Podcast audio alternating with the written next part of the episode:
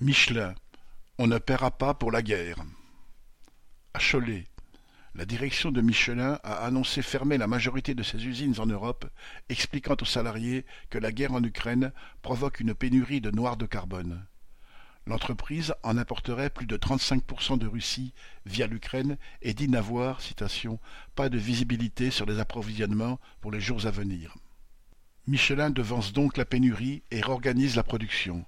Cela se traduit pour le site de Cholet par une fermeture du vendredi 4 mars à 13 heures jusqu'au mardi 8 mars à 5 heures, puis du vendredi 11 mars à 5 heures au lundi 14 mars à 5 heures.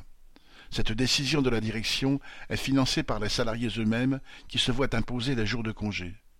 Certains faisaient remarquer que, vu le rythme du travail, ils n'avaient rien contre un week-end de quatre jours, mais que ce n'était pas à eux de payer pour les problèmes logistiques de Michelin. Tous les salariés sont perdants dans cette situation, en particulier ceux d'équipes du week-end qui perdent jusqu'à six jours de congé d'un coup. Ces jours de repos imposés ne sont-ils que le début d'une longue série?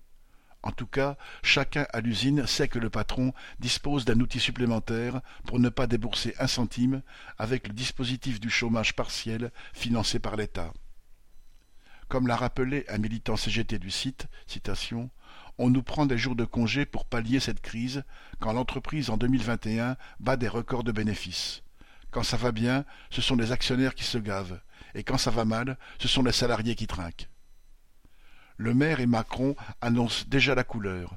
Ce sont les classes populaires qui vont payer les conséquences économiques de la guerre en Ukraine. Il faudra au contraire imposer aux patrons de prendre sur les bénéfices qui, pour Michelin, ont atteint presque deux milliards en 2021 correspondant Hello.